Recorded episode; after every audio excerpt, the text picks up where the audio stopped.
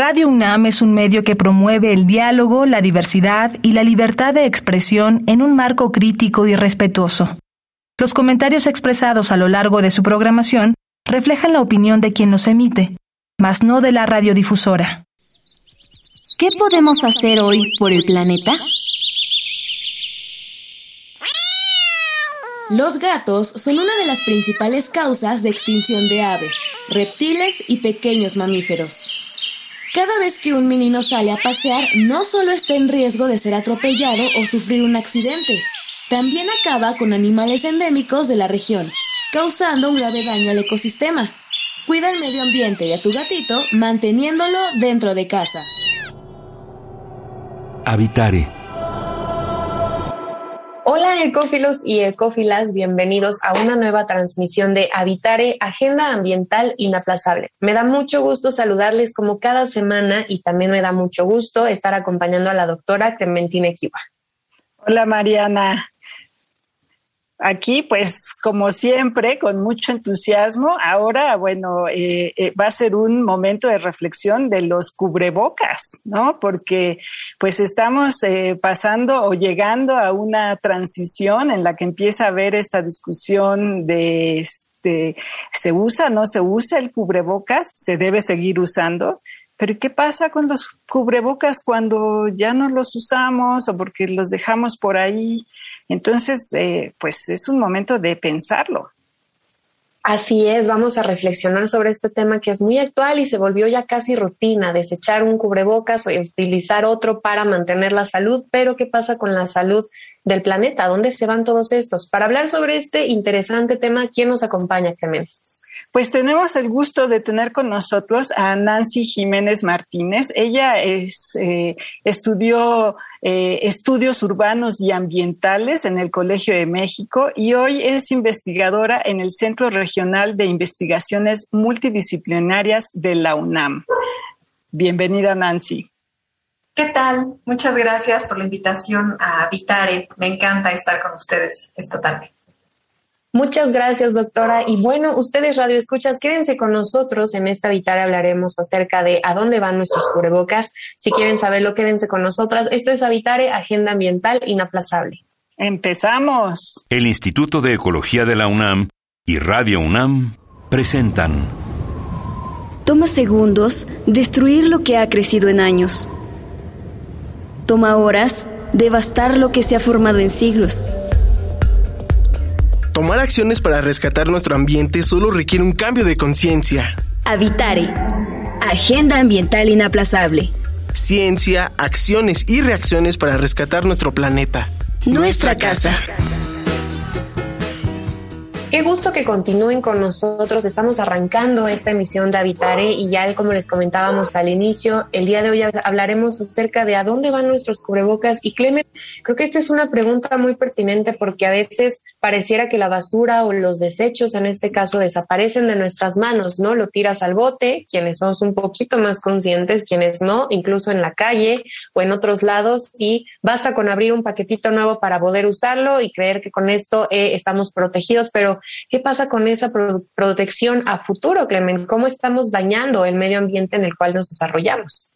Exactamente. Y pues, eh, como platicábamos un poquito antes de entrar al aire, pues yo creo que muchos ya hacemos el esfuerzo de poner la basura en su lugar, como, como decimos, pero pues hay una serie de problemas que no logramos eh, tener control, ¿no? Y, la basura sigue llegando a lugares inadecuados.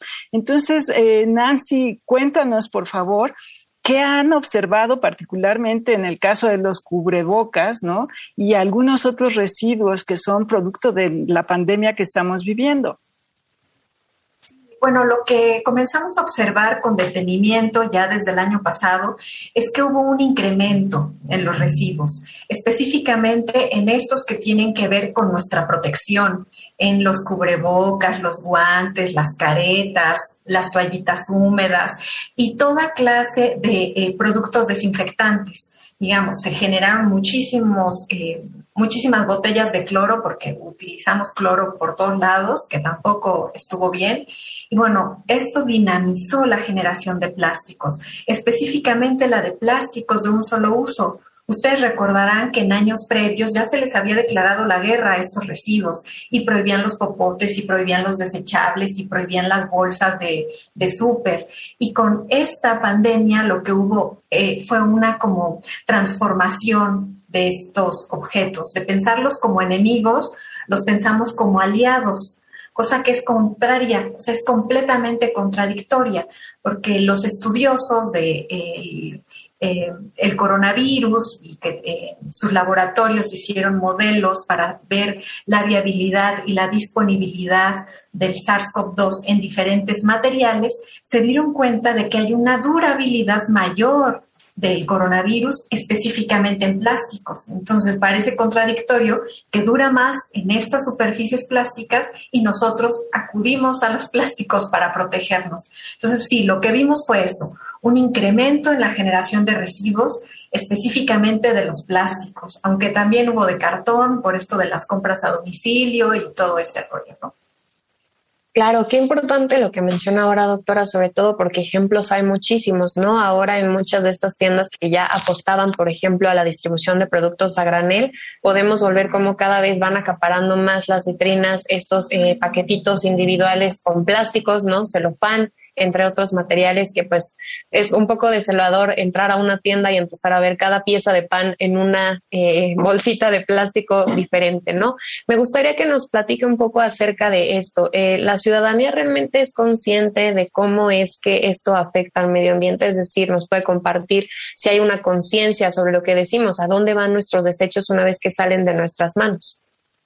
Pues eh, la verdad es que no tenemos como muy claro el camino hay muy poca información eh, de manera generalizada.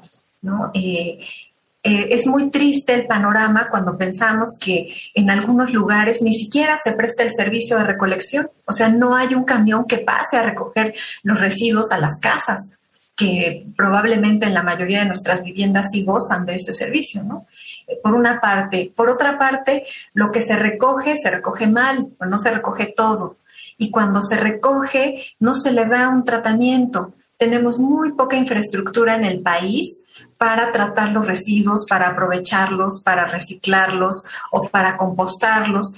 Y en, la última parte del eslabón, que sería la disposición final, pues ahí tenemos también un grave problema. La mayoría de nuestros sitios de disposición final no son rellenos sanitarios, son basureros, son tiraderos a cielo abierto que no cumplen las normatividades mínimas, ¿no? Para proteger y garantizar la salud del medio ambiente, pero también la salud humana. Entonces, toda esta cadena como que está muy fragmentada, está rota y de pronto a mí me, me recogen la basura dos o tres veces por semana, se llevan mi bolsa y desaparece de mi vista, pero no somos conscientes de todo este camino que recorren nuestros desechos hasta llegar a acumularse en algún sitio. Los más de 2.000 eh, tiraderos o basureros a cielo abierto que, hay en el país. Es increíble. Y eh, lo que platicábamos también es que ustedes están haciendo un proyecto un poquito en este sentido, ¿no? Para saber qué está sucediendo con toda esta basura. Cuéntanos un poquito de ese proyecto. Sí, bueno, eh, lo que nos parecía importante era documentar ¿Qué había ocurrido con la pandemia? ¿no? La pandemia nos dejó muchas semanas eh, encerrados en nuestra casa y pues teníamos que ver que si ahora que teníamos más tiempo, porque a veces yo no separo la basura porque no tengo tiempo, no puedo hacer composta porque no tengo tiempo eh, y sobre todo esta posibilidad de permanecer en casa si estábamos contagiados, si no requeríamos hospitalización, pues daba lugar a, que eh, los residuos de una persona enferma, digamos en casa, pudieran ser el eslabón de contagio para las otras personas que habitan en la casa y en un momento posterior para quienes recogen nuestros residuos. Entonces nos parecía muy importante identificar si con la pandemia había habido un cambio en las prácticas, eh, en las percepciones que nosotros tenemos sobre los residuos. Entonces se nos ocurrió en en, el programa Basura Cero de la UNAM, eh, hacer una encuesta, la pusimos en redes sociales y la fuimos compartiendo con comunidades de WhatsApp y todo, todo esto, para saber qué había, qué estaba pasando con el manejo de los residuos, específicamente de los sólidos urbanos que se generaron en casa.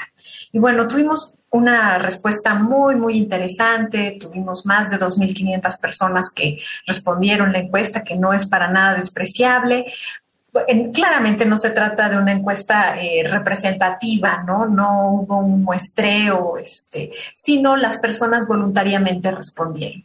¿Qué tenemos? Bueno, es una, em, eh, quienes respondieron fueron muchas mujeres altamente educadas, por eso digo, no es representativo. 67% de las respuestas fueron de mujeres, eh, mujeres y hombres entre los 18 y los 80 años más o menos. 45% de quienes respondieron tenían licenciatura, 29% posgrado. por eso digo, se trata de mujeres altamente educadas. Y aunque se recogieron datos de eh, casi todos los estados de este país eh, y de comunidades incluso donde es difícil ¿no? el acceso, pues eh, hay una concentración importante de respuestas de la zona metropolitana de la Ciudad de México, ¿no? de, del área conurbada. Para empezar, encontramos que eh, antes de, la pandemia, porque se hacen dos momentos, ¿no? se preguntan por cosas por manejo que dábamos antes de la pandemia y durante la pandemia. Antes de la pandemia, 35% de los responde, de quienes respondieron eh, señalaron que generaban de dos a tres bolsas de súper a la semana de basura, cosa que cambió porque eh, durante la pandemia la mayoría de, quienes respondieron declaró que generaba una bolsa grande a la semana. Estamos pensando de estas bolsas negras grandes, ¿no? Y eh, quienes generaban menos, bueno, ahora declararon que generaban entre dos y tres bolsas de súper. más o menos a percepción de ellos mismos, se estaba generando más más residuos en su casa. Em, cuando se pregunta si ha habido contagios en el hogar, más o menos el 20% de quienes respondieron afirmaron que habían tenido por lo menos un miembro de la familia contagiado. Entonces preguntamos, a ver, ¿qué, ¿usted qué hacía antes con los residuos orgánicos? Estos que salen de la cocina, las cáscaras de pepino, de zanahoria, todo eso. ¿Qué ocurría? Bueno, nos dijeron el 26% que hacían composta y el resto de los residuos, eh, papel, cartón, latas, vidrio, etcétera, lo separaban pero lo entregaban al camión recolector. Que nos parecía muy raro ya haber hecho el esfuerzo de separar y entregarlo al camión recolector. Bueno, con la pandemia se incrementó un poco quienes hacían composta. Pasamos de 26% a 30% más o menos. Eh, y disminuyó un poco, en eh, cuatro puntos porcentuales, quienes enviaban, los, quienes eh, entregaban los residuos separados al camión. Una cosa que es muy, muy relevante es que más o menos, eh, un poquito más de la mitad de quienes participaron, eh, dijeron que no generaban residuos eh, biológicos infecciosos, estos como los de los cubrebocas, antes de la pandemia. Más de la mitad no generaban. Y quienes generaban los entregaban al camión recolector este que pasa por nuestras casas en una bolsa diferente, en una bolsa aparte. Con la pandemia, el 54.9 dijo que lo entregaba en bolsa diferente y 26% en la misma bolsa. No hubo quien no dijera que, que no generaba residuos de, biológico infecciosos, cosa que se explica para empezar por la alta prevalencia de COVID en estos hogares, pero además porque eh, se, entiende que hay un nuevo residuo y que este no eh, comparte la misma, las mismas características o la misma naturaleza que nuestros sólidos urbanos tradicionales. Otro punto importante es que al momento de entregar los residuos, no todos los entregaban en bolsa, algunos los entregaban en costales abiertos o en botes eh, abiertos para que fueran vaciados en el camión. Eh, con la pandemia, el 80% de quienes entregan los residuos lo hacen en bolsas o costales cerrados. Y aquí esto también nos habla de un repunte del plástico, ¿no? Entonces, esas son como las primeras grandes pinceladas de esto. Eh, la mayoría de quienes respondió a nuestra encuesta, 53.5% de ellos, no recibieron información de cómo manejar los residuos. Esto también es grave porque la autoridad no nos dijo, oye, puedes quedarte en tu casa. De hecho, nos decían, quédate en casa y si no necesitas ir al hospital, quédate en casa. Pero nunca nos dijeron qué hacer con los residuos de una persona contagiada, ¿no? Eh, el 88% de los encuestados dijeron que los residuos sí son un medio de contagio. O sea, estiman que son una manera de transmitir la, infección, ¿no? Eh, ¿Qué hacían? Ellos, bueno, 45% dijo que desinfectaba el bote de almacenamiento, este bote que tenemos en casa, lo desinfectaba, 40% rociaba los residuos con cloro, 28% ponía los residuos en cuarentena antes de entregarlo a los eh, eh, acopiadores de residuos. Eh, al momento de entregarlos, 73% decía que corría a lavarse las manos después de entregar los residuos, 43.8% evitaba el contagio, el contacto con los recolectores. Esto es muy importante, sobre en la Ciudad de México, donde hay muchos recolectores que viven de la propina que se les da una vez que pasan a la casa y se, llevan nuestra bolsa, se les da una propina. Entonces, cuando ellos dicen, evito tener el contacto con los pepenadores o con los acopiadores, bueno, también eh, esto impacta ¿no? en la calidad de vida y en los ingresos de estas personas. Y ahora que estamos escuchando todos estos resultados tan maravillosos que nos comparte, doctora, pues claro que es... Eh, imposible evitar pensar en cómo será este escenario una vez que la pandemia, digamos que no, no tanto que se logre terminar, ¿no? Sino que se controle de una mejor manera y que en dado caso el uso de cubrebocas ya no sea necesario, ¿no? Como uno de estos eh, principales contaminantes del cual estamos hablando. Pero vamos a hacer ahora una pequeña pausa para que de regreso podamos hablar sobre cómo esto afecta, por ejemplo, medidas que ya se habían tomado antes en Ciudad de México, como no usar eh, bolsas de plástico, ¿no? Que parecía una noticia esperanzadora, Clemente. Pues sí, y bueno, ahorita vamos a platicar, pero todo el mundo estaba hecho bolas, claramente. Si nos quieren escribir o expresar alguna duda, ¿por dónde pueden hacer? Que nos busquen, por favor, en Facebook, Instituto de Ecología UNAM, todo junto, en Twitter, arroba y Ecología UNAM, y en Instagram, Instituto-Ecología UNAM.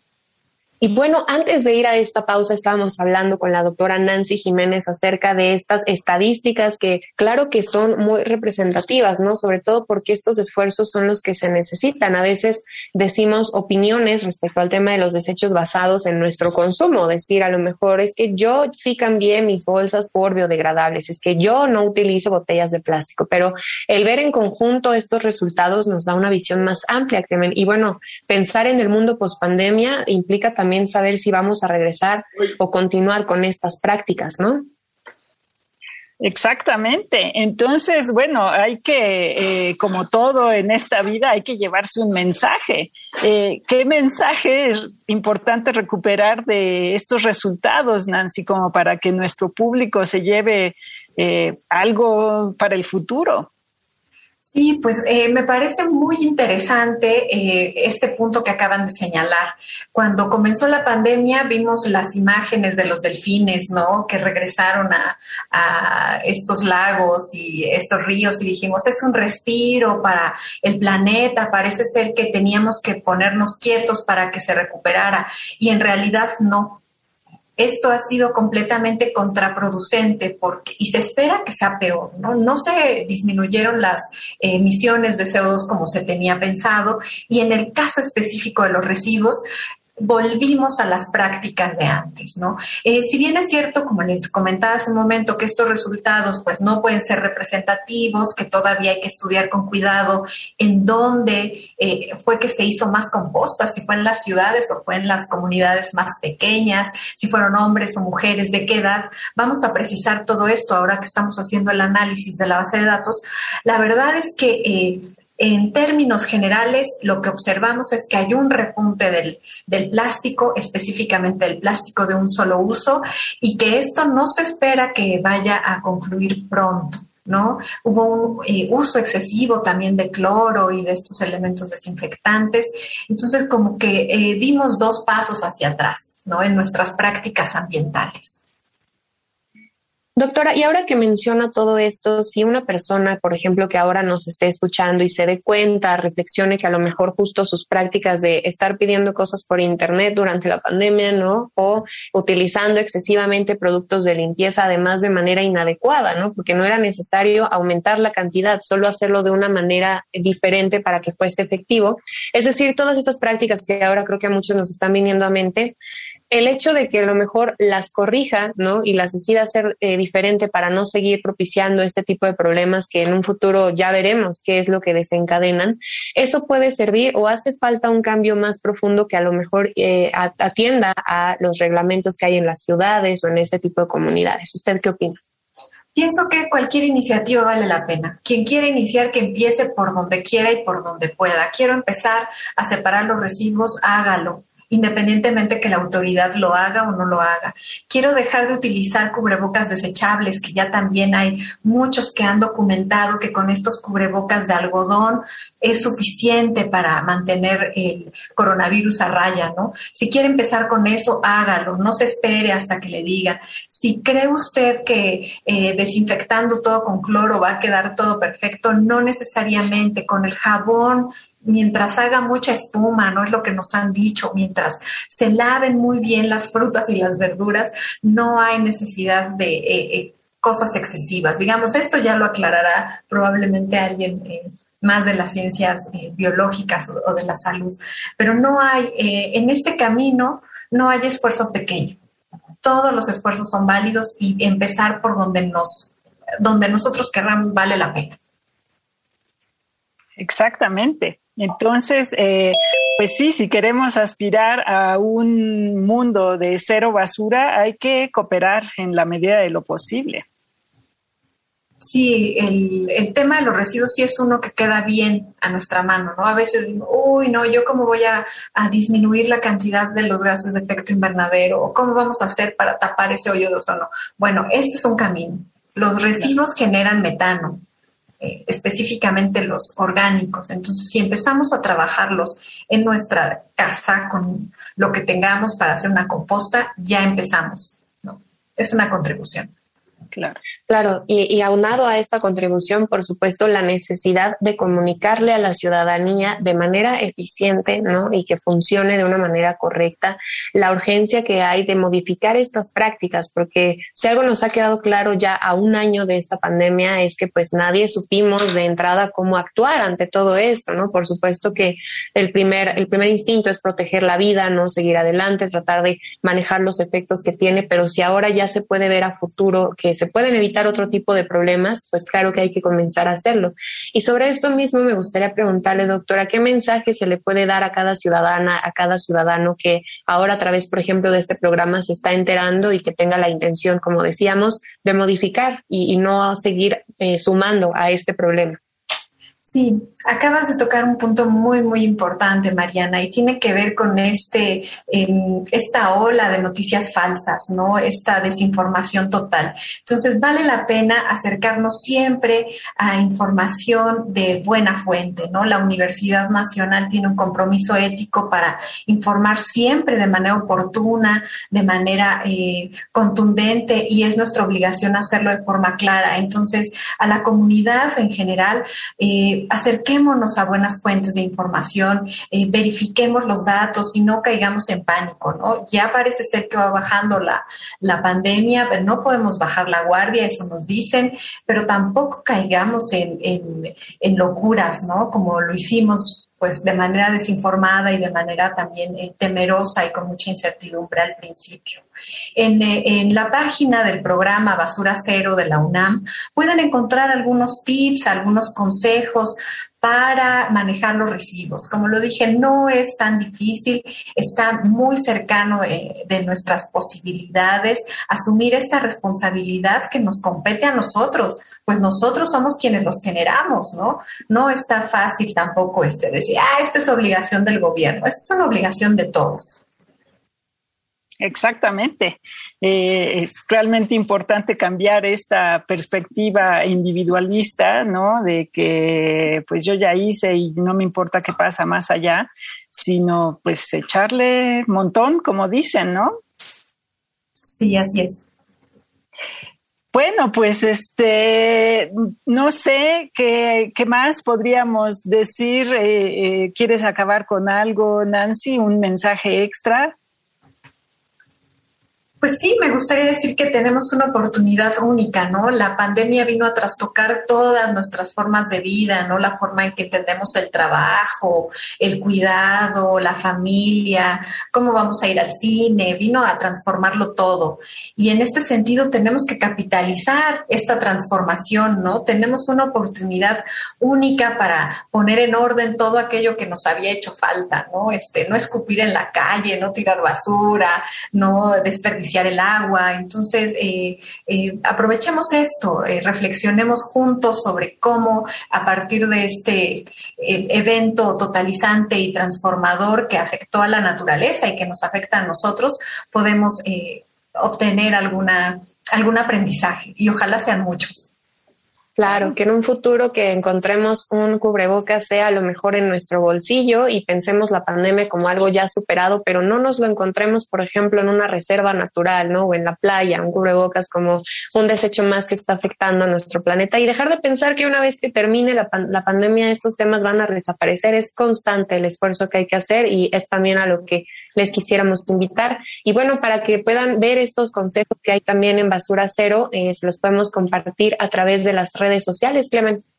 Claro que sí. Eh, estamos en Facebook, en Instituto de Ecología UNAM, en Twitter, arroba y Ecología UNAM, y en Instagram, Instituto-Ecología UNAM. Muchas gracias por habernos acompañado, doctora Nancy Jiménez, y por todo lo que nos platica en este gran esfuerzo de Basura Cero. Al contrario, gracias a ustedes y a todos los y las ecófilas. Muchísimas gracias. Muchísimas gracias, Nancy. Y pues no nos queda más que agradecer al Instituto de Ecología de la UNAM y a Radio UNAM en la asistencia a Carmen Sumaya, información de Aranza Torres e Italia Tamés. En la voz de las cápsulas estuvo Lisbeth Mancilla, operación técnica y producción de Paco Ángeles, y en las voces los acompañamos la doctora Clementina Equiwa y Mariana Vega. Los esperamos en la próxima emisión de Habitare, Agenda Ambiental Inaplazable. Hasta la próxima. ¿Qué podemos hacer hoy por el planeta?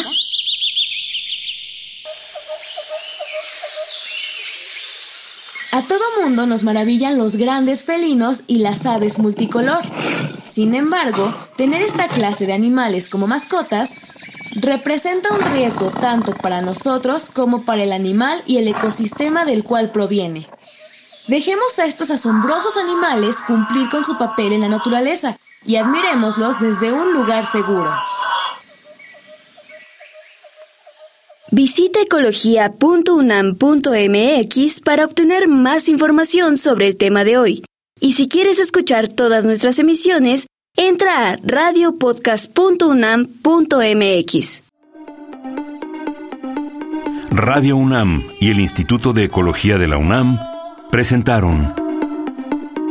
Habitare, Agenda Ambiental Inaplazable